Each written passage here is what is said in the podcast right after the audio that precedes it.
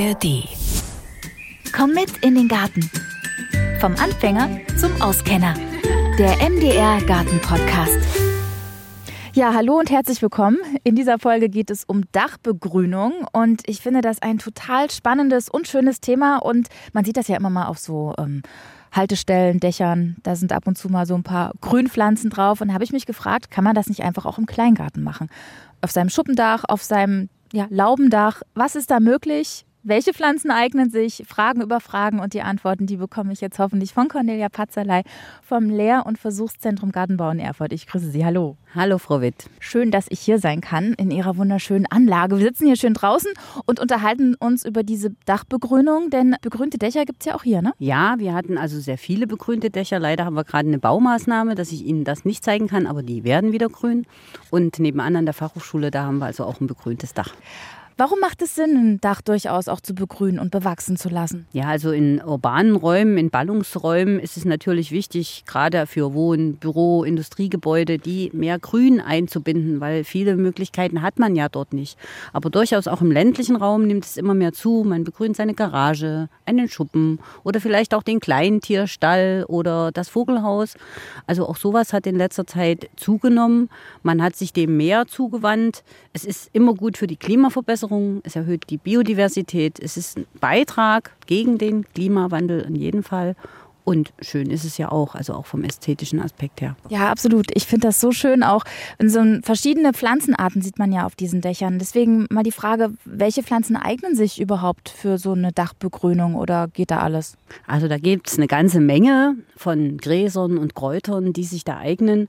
Und so im privaten Bereich, was Sie ja jetzt angesprochen haben, würde ich natürlich immer auf ein Extensivdach verweisen. Also es gibt ja die intensiv begrünten Dächer, da ist alles möglich. Also bis zum intensiv genutzten Garten mit Grillplatz und allem auf dem Dach.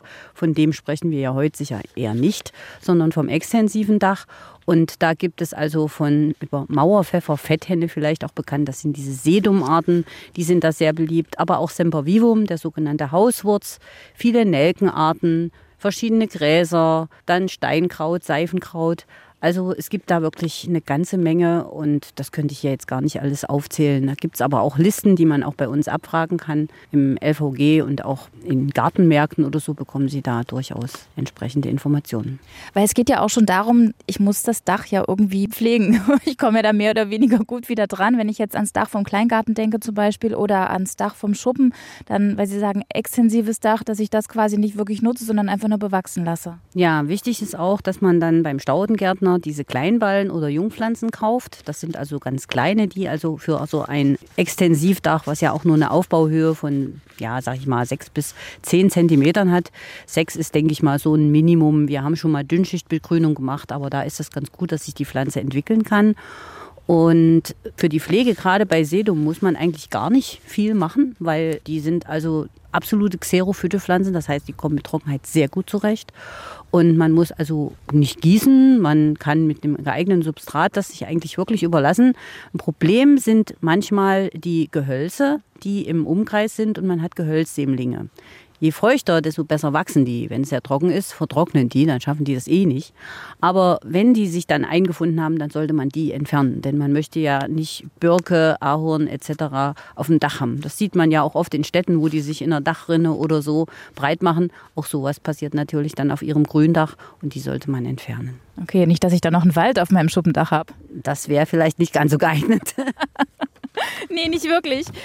Wenn ich nämlich drüber nachdenke, da würde so ein Baum wachsen, da wäre, sind wir auch schon gleich beim Thema der Traglast. Ne? Also, wie ist das überhaupt mit der Traglast? Muss man das vorher prüfen, wie viel da oben drauf kommt? Ja, das Wesentliche ist natürlich auch das Substrat. Und die Tragfähigkeit des Daches muss schon geprüft werden, aber in der Regel sind Lastaufnahmen von 60 bis 120 Kilo gar kein Problem. Zum Vergleich vielleicht mal, viele haben ja so ein Kiesdach. Und wenn sie da 10 Zentimeter Kies draufbringen, das wiegt also mindestens 200 Kilo. Und wenn es da kein Problem gibt, kann man es auch begrünen.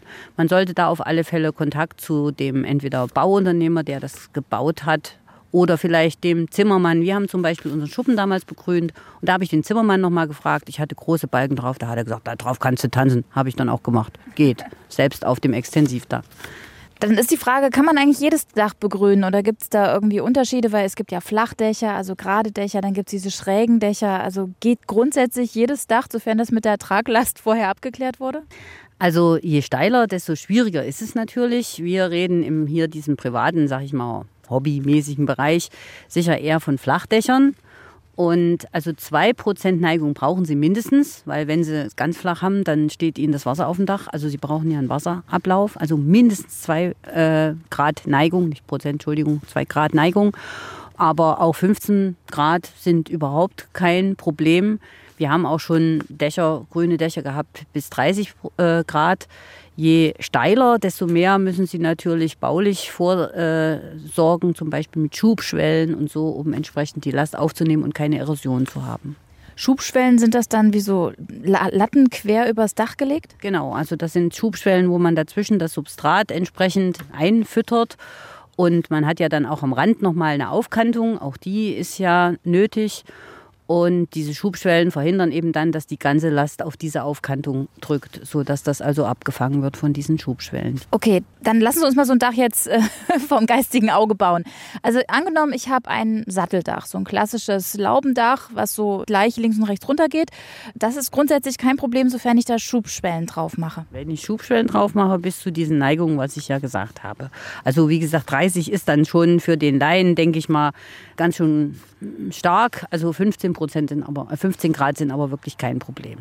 Und bei einem Schrägdach, so ein ganz normales, wie auf Schuppen zum Beispiel, oder auch gibt es ja auch so Laubenarten, die so ein, so ein schräges Dach haben. Eine Seite ist höher, die andere ist flacher, geht runter. Da müsste, man vielleicht auch nochmal die ein oder andere Schubschwelle beachten. Ja, eine Schubschwelle einbauen. Womit man auch noch vorbeugen kann, ist einfach, dass man ein Substrat nimmt, was eben sehr kantig ist und nicht so rollig und demzufolge auch besser aufliegt. Ja, das sehen Sie auch, wenn Sie anhängen. Nehmen wir mal an, Sie fahren an der Autobahn lang, dann nimmt man ja so, haben Sie sicher schon gesehen, so Schottersteine, um das zu schützen. Je kantiger, desto sicherer liegt das. Und so ist das auf dem Dach genauso. Das heißt, wenn Sie also ein Material nutzen mit wenig organischer Substanz und möglichst kantigem Korn, dann ist das eigentlich sehr gut für so eine Begrünung, wenn es steiler ist.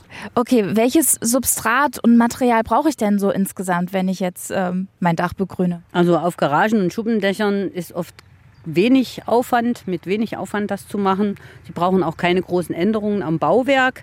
Wichtig ist, dass Sie eine Wurzelschutzbahn haben. In der Regel nutzt man da PVC-Bahnen.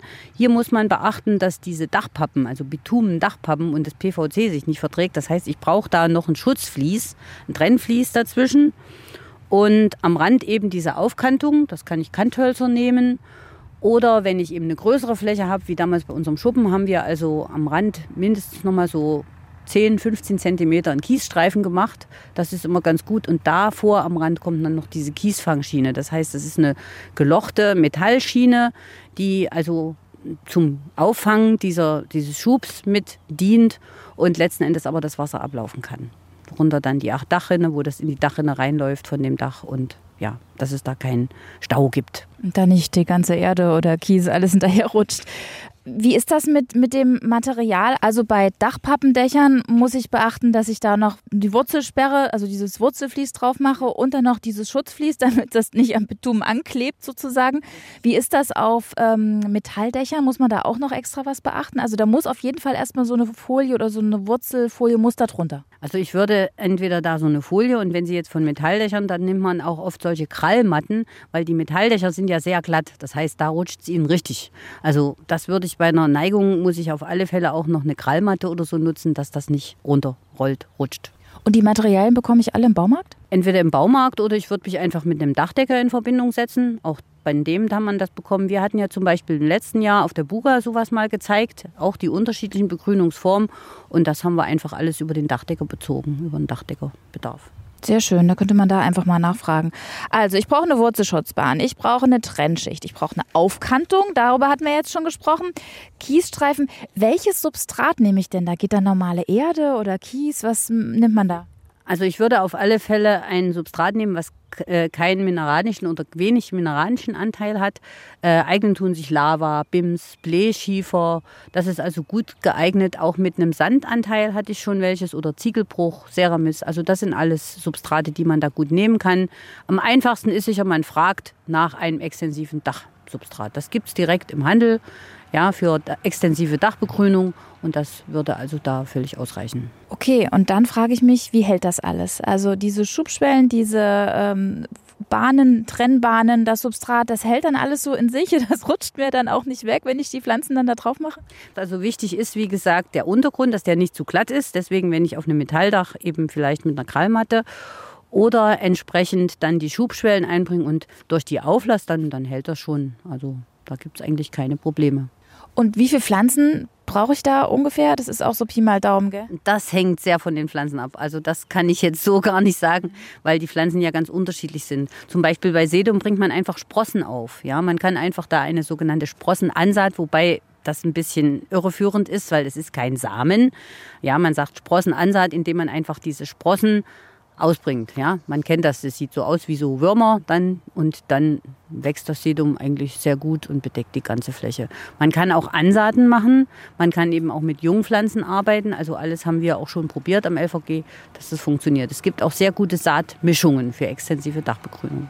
Sehr gut, dann ist es einfach so, ich hole mir so eine Mischung oder ich habe Sedum oder sowas schon in meinem Garten und nehme davon so sogenannte Sprossen und bringe die dann einfach auf dem Dach aus. Wie lange dauert das, bis das dann angewachsen ist? Also das geht eigentlich in der Regel relativ schnell. Wenn ich das im Frühjahr, ich sollte, sagen wir mal so April bis äh, Juni ist eigentlich eine gute Zeit. Man kann es an sich ganzjährig machen, das hängt aber auch davon ab, wie man eben den Beginn wässern kann. Ja? Und äh, dann ist das eigentlich innerhalb von ja, vier Wochen ist das gut grün. Ja, und jetzt kommen wir zur Pflege.